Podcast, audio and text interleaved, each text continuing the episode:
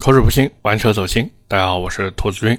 今天啊是咱们二零二二年的第一期节目，也是在这里祝大家新年快乐。同时呢，也是感谢大家的支持与喜爱啊。毕竟咱们已经一起走过了这大半年的时间了，那么也是恳请各位啊，能在二零二二年继续收听这一档节目。也希望呢，我能接一点充值。嘿嘿嘿，我这么说是不是有点太直白了呀？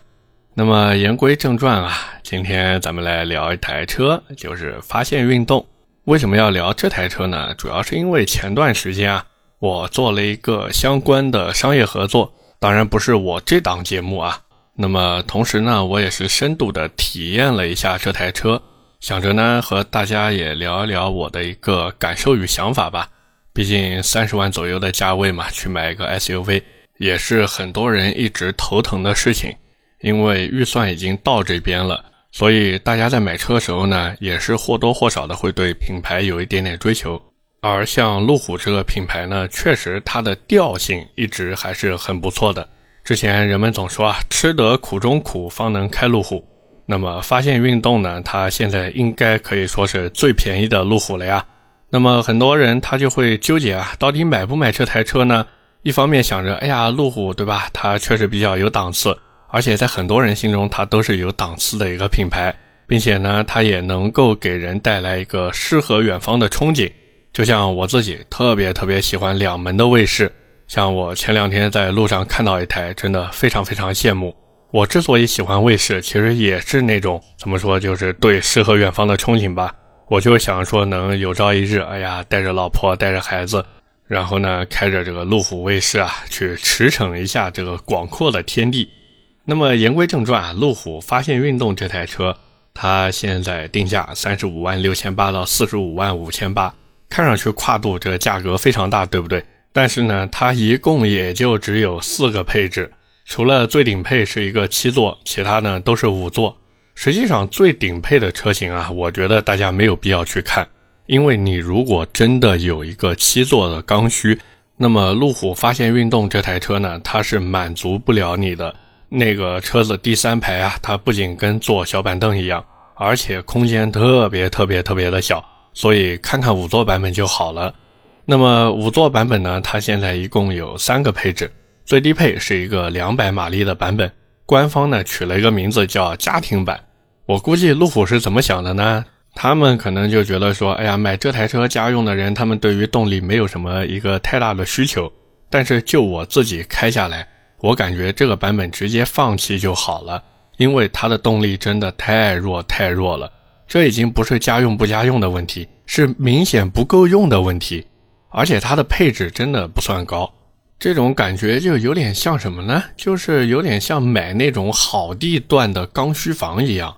而且哪怕我们撇开这些不谈，实际上厂家对于这个版本呢，也基本上不生产。你如果想买呢，反正 4S 店也帮你定。至于什么时候能拿到车呢，那就说不准了。而当我们撇开这个最低配和最顶配两个车型不看之后，其实就剩两个五座的高功率版本了。一个是三十八点二八万的性能版，另一个呢就是四十一点一八万的性能科技版。这两个版本之间的差别呢，我看网上其实也有不少人在说呀，就是列了很多东西。像什么并线辅助、三六零全景影像、涉水辅助、全速自适应巡航、自动泊车等等等等，价格贵了两万九啊，兄弟们！包括有的一些我们说车评人或者媒体吧，他也会列一些七七八八其他东西，反正就是为了凸显这个性能科技版有多好。问题是这个你在实际用车过程中真的能感受得到吗？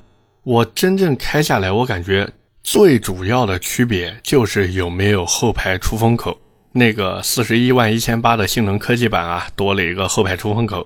那个三十八万两千八的呢，没有。哎，这个后排的舒适度呢，确实有一点点小差别。你如果说经常后排要带人，那你这个后排有一个出风口呢，确实确实很有用。但是像网上很多人在那边吹的，什么标配涉水感应和全地形透视。这个重要吗？这一点都不重要，你们知道吗？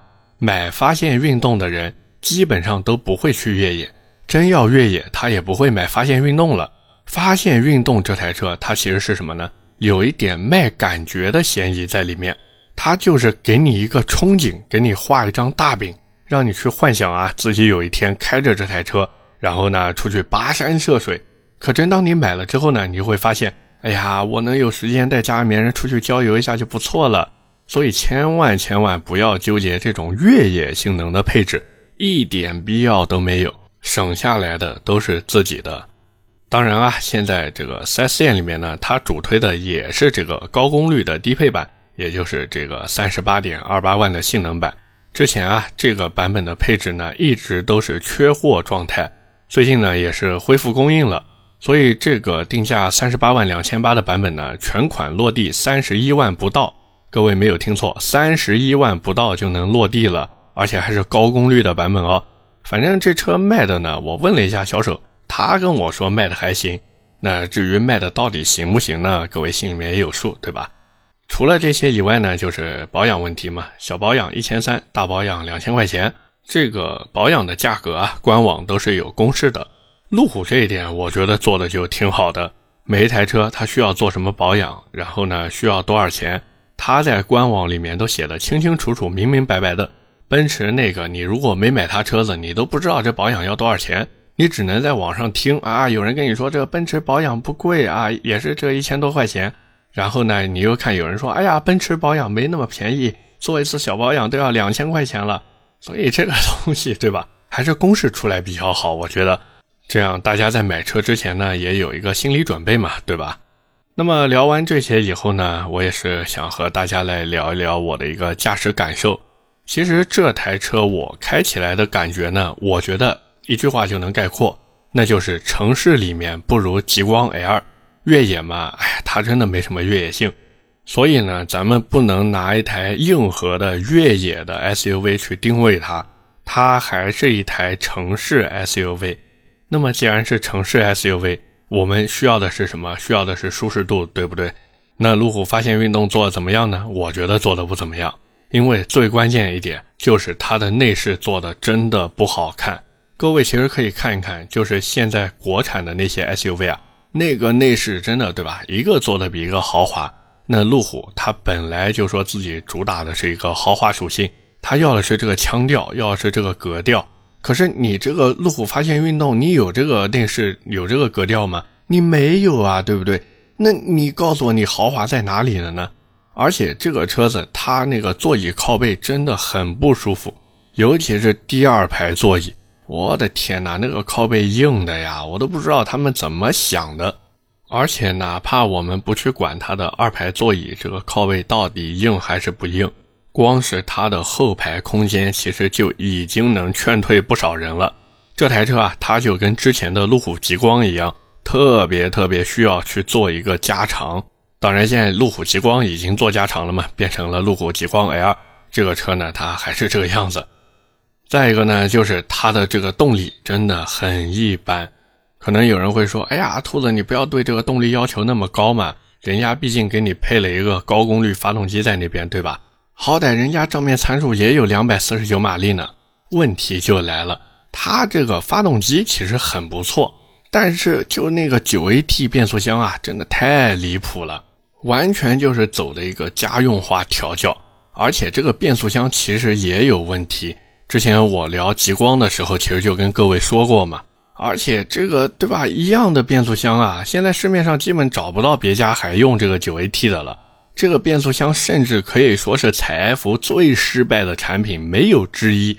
除了这个变速箱以外呢，就是四十八伏轻混系统的问题。这个我也在极光那一期跟大家说过了，就是路虎它在二零二零年的十二月就因为这个四十八伏轻混的问题。直接召回了三万三千九百八十台国产的发现运动和极光。那么现在这个二零二二款，它到底有没有解决了？我们不知道，甚至没有人敢说这个四十八伏系统会不会再和原来一样间接性抽风。所以这也是在买这台车之前啊，需要好好考虑的问题。因为路虎这个它本来车上这个传感器和元器件就非常非常多。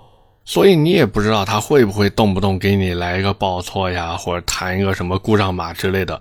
有可能你重启一下，这个故障码就没了；有可能你重启一下之后，发现我天哪，这故障码还在，那你怎么办？你只能送去修嘛。除了这些之外呢，就是中控呢偶尔会黑屏，然后内饰呀，时间长了呢，有一些地方会有一个迷之异响。当然，这台车我在开的时候呢，我感觉还是可以的。为什么我会说感觉还是可以的呢？因为它底盘虽然没有什么运动性，转向手感呢也普普通通，但是。它在单手开车的时候会非常非常的舒服，因为它那个窗户边上的门板啊做的非常非常厚，所以你左手可以直接搭在上面，然后右手呢，哎呀扶着方向盘，在城市里面慢慢悠悠的这么开，一边呢看看风景，另一边呢再没事看一看方向盘上那个路虎的 logo，哇，那种感觉真的，我觉得我就是一个成功人士，你们知道吗？所以路虎在这个腔调上面，这个拿捏的呢，有时候还是挺到位。那么聊到这边呢，自然也离不开我们的一个老传统啊，那就是路虎发现运动这台车应该怎么改呢？其实这台车我觉得改装有两条路可以走，一条呢是越野，另外一条呢是日常代步。如果按我的想法来说呢，肯定是往日常代步方向去改嘛。为什么呢？因为这台车它的越野性能啊，真的没有大家想的那么强，它只是说能走一些烂路，或者说一些轻度的越野，尤其是它的那个高配，不是还有什么涉水感应和全地形透视吗？所以这两个东西它在越野的时候确实很有用。包括路虎，它有一个看家本领，就是它的一个我们说全地形的一个功能。这个功能呢，你在走一些小坡，或者说有一些稍微比较陡的坡的时候呢，还是很有用的。但是各位回头想一想，有多少人会买这台车出去真的去越野呢？我要是真想去越野，我去买台坦克不好吗？所以我觉得这台车呢，它还是往这个日常代步方向去改就可以了。其实我觉得现在这个发现运动呢，它比以前的发现神行能少花一笔钱。少花在哪儿呢？就是车子的包围，因为原来的那个发现神行啊，它是没有标配这个 R Dynamic 这个套件的。现在呢，这个发现运动除了最低配的那个两百马力没有这个套件以外，其他的版本都是有这个套件的。所以各位呢，可以省一套包围的钱嘛。那么除了这个包围以外呢，其实我觉得主要在几个地方操刀就可以了。第一个就是圈胎。可能有朋友会说：“哎呀，你这个原厂对吧？除了最低配都是二寸轮毂了，你还要改什么呢？”其实我要改变的并不是它的一个尺寸，而是它的宽度，因为它原厂只给你配了二三五五零二十的轮胎，这个轮胎宽度呢，尤其是你在高速巡航的时候呀，确实有一点点窄。如果让我来弄呢，我会换成二五五四五二十的全胎。其实也就是做一个小小的加宽嘛，但是对于行驶时候的稳定性呢有很大的提升。除了圈胎之外呢，其实还可以对刹车进行一个升级啊。可能有人会说，哎呀，刹车兔子，你是不是要推荐我们去买什么萨瓦尼尼 TDI 之类的啦？不是，为什么呢？因为路虎它有一个特别特别方便的地方。就是市面上有大量的路虎揽胜原厂高配刹车套装，这个套装呢价格非常非常的，我们也不说便宜吧，至少不是那种贵的离谱的，而且呢还是原厂件。如果我没有记错的话，这个刹车基本上在一万五左右就能搞定，非常非常的有性价比。那么除了这些以外呢，其实剩下来也没什么好改的了。基本上就是什么底盘强化件之类的，对吧？顶把、底把、颈子架、杯饰，反正这些东西换完以后，你会发现，哇，我这底盘好整啊！但是我这个底盘也好硬啊。另外呢，假如说你的心情好，或者说你的预算足够，你也可以给这台车装一个德国那个 r i c h Chip 的外挂电脑。这个外挂电脑呢，价格也不算贵，基本上就是五千多块钱搞定。至于什么排气之类的，各位千万千万不要换。一台路虎发现运动，你开在路上，那屁股后面排气嗡嗡嗡的，真的很难听，很难听。我还特地找了一下这台车改完排气的一个声浪，反正也是转录一下，各位听一下吧。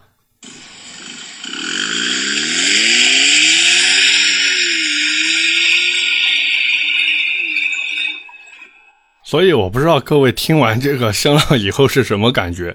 我觉得就特别特别难听，而且特别特别的诡异。所以真的，各位千万千万不要给这种 SUV 改排气了，没有任何的意义。反正总的来说呢，这个路虎的发现运动啊，我是觉得改装呢就进行一个小小优化升级就行了。咱们呢也不要去太大的进行一个改动。这台车真的，我是觉得没有什么玩的必要，就是把它弄得开起来稍微稳定性再更高一点，然后呢安全性再更强一点。完了以后呢，这台车开起来呢稍微再更舒服一点就可以了。那么最后的最后呢，我们也是来进行一个小小的总结啊，就是路虎发现运动这台车，它其实脱胎于这个千禧年出的一个车子叫神行者嘛，后来这个车子叫发现神行，现在呢叫发现运动。反正整体的产品规划呢，路虎是直接给划到了这个发现的系列里面去。不过它顶着这个发现的名号，实际上呢，对吧？各位也知道，它没有这个发现的越野性能嘛。包括现在，其实最新的这个发现，它已经不如老款的越野性能强悍了。过去老款的发现，我们讲是发现啊，Discovery 那台车，它那个车子的越野性能会非常非常的强。可是现在呢，所以路虎自己它在做车的时候，其实也在有意的弱化自己旗下这些车的越野性能。那么回到路虎发现运动这台车上来说呢？它现在整体的产品力其实也是有点落后的，因为现在的这个中国汽车消费市场已经不是十年前了。它虽然现在这个我们说主销版本三十一万不到的价格，看上去似乎也还行，但是现在大家去买车，尤其是在三十万左右的价位去买车，品牌虽然很重要，可是产品也是同样重要的。路虎发现运动。它这台车现在就没有一个别家无法取代的突出点，就这么多年来，别人都是在向前进步，而它呢依然是在原地踏步，甚至在宣传的时候，它还依旧是在拿路虎的这个调性去营造一种感觉。要我说，这真的不是一件好事儿。甚至路虎它现在这个品牌力也是越来越差，可以说连凯迪拉克都不如。人家说凯迪拉克只是觉得啊油耗高、保值率差，然后可能这个对吧有一些小问题，然后呢开开玩笑说，哎呀凯迪拉克就是洗浴专用车。这个路虎你不说别的，你就一句修不好的路虎摆在这儿，就劝退了很多人啊。虽然现在国产之后，这个路虎的质量反而好了不少，可是口碑已经在这边了呀。而且很多人他认路虎认的是什么？认的是发现、卫士还有大揽胜。这种发现运动也好，极光 L 也好，这入门级的产品，它在面子上好像也撑不起来呀。所以怎么说呢？它这个车子，我是觉得，除非你真的特别特别喜欢，特别特别认路虎这个品牌，否则的话，还是再看看吧。这个价格真的三十一万呀，三十一万落地的价格，如果你让我来选的话，本田冠道 2.0T 四驱不香吗？那林肯的冒险家，对吧？你咬咬牙上个四驱版不香吗？OK，那么今天关于路虎发现运动，我们就先聊这么多。下面是我们的留言互动环节。上一期节目呢，是我们二零二一年的最后一期节目。那么这一期呢，是二零二二年的第一期节目。第一条留言啊，来自刚子麦河蟹，也是我们一位老听友了。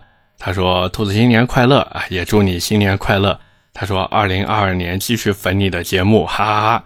开车听节目，有个问题想问，结果忘了留言了。不过也有人帮他问了。他说想问一下沃尔沃 S 九零和凯迪拉克 CT 六，如果想添置一辆大轿车，应该怎么选？不准备要二胎的家庭。他说，说实话，要是他自己选，可能是 CT 六，但是他试探过他老婆的一个口风，好像对凯迪拉克印象一般。这个问题呢，其实很好解决。”我觉得吧，听老婆的，毕竟买一台大轿车呢，面子很重要。他其实也在这个评论区跟我互动了一下，他说想要挣钱买 E 级。其实我是觉得，不管是 E 级也好，还是宝马的五系啊、奥迪的 A6L 呀，这个价位你去买 BBA 是永远不会出错的一个选择。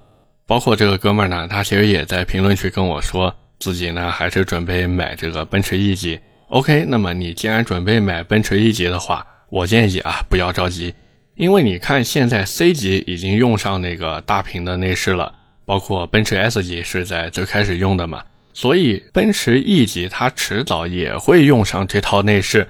那你说现在对吧？去买这个现款的内饰显然是不划算的嘛，不如等他把这个新内饰给用上了，你再考虑入手，好不好？第二条留言来自木木警官。哎呀，木木警官，我是名侦探兔子。他说：“兔子呀，我想盲定长安的 UNI-V，不知道这种购车形式还能不能谈价格呀？或者有没有什么可能争取一点赠品之类的呢？这个车子你要想盲定啊，别想了，什么赠品呀、什么价格呀之类的，千万不要想。而且我十分不赞同你去盲定这台车。”因为长安的 UNI-V 它上市以后会面临很多很多的竞争对手，我们也不说别的，我们就说永豹这台车，对吧？虽然对吧，这这车真的有点搞笑啊，但是你想想看，长安 UNI-V 会不和它去打吗？他肯定要和影豹去打的嘛。所以我劝你真的不要着急，再等等看吧，好不好？说不定对吧？这个长安到时候就出一个 2.0T 高功率版本的 UNI-V，然后再配一个 8AT 变速箱。也就是长安那个 CS75 Plus 上面那一套动力总成嘛，那你到时候再去买，不比现在买这个 1.5T 要好吗？是不是？而且你现在赶着去买，你就是去当小白鼠呀。所以真的千万不要着急，忍一忍，没事的时候呀，吃根辣条，冷静一下，好不好？最后一条留言来自战火 ZX，他说：“兔子什么时候聊一聊传奇的那个二代 GS 八？”这个怎么说呢？不要着急吧，好不好？总归会安排上的。这个我自己也是有计划的。这个车子呢，也是在我要聊的这个车子的，我们怎么说车型名单里面。所以呢，也是不要着急。当然，如果你说，哎呀，我现在就想去买，就想听一下你的意见，那我只能说你买吧。记得买那个 2.0T 高功四驱版的这个车子，千万千万不要买那个前驱的。还有那个混动的版本呢，反正我是觉得再看看吧，真的没什么必要。这个车子买的呢，就是一个性价比。你说就为了那个丰田的混动，然后再去多花点钱，我呢是觉得意义不大。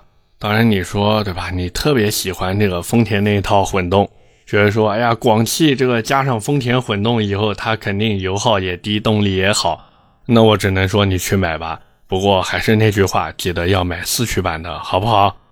那么节目的最后呢，也是再次向大家表示一个感谢。包括上一期评论区，我也看到有很多朋友啊，在那边鼓励我、表扬我、支持我，真的非常非常感谢你们。我这个节目从一开始做，一个粉丝都没有，然后做到现在，好像已经两千多个粉丝了吧？是不是？包括播放量到现在为止，已经十好几万了。能做到今天这个成绩呢，真的离不开大家的支持与喜爱，所以真的非常非常非常感谢各位。那么，二零二二年呢，我也会再接再厉。好的，那么多的呢也不多说了，我们今天节目呢就先聊这么多。我的节目呢会在每周二和每周四的凌晨更新，点赞、评论、转发是对我最大的支持。各位如果还有什么想听的车呢，也欢迎在评论区留言。我们下期节目接着聊，拜拜。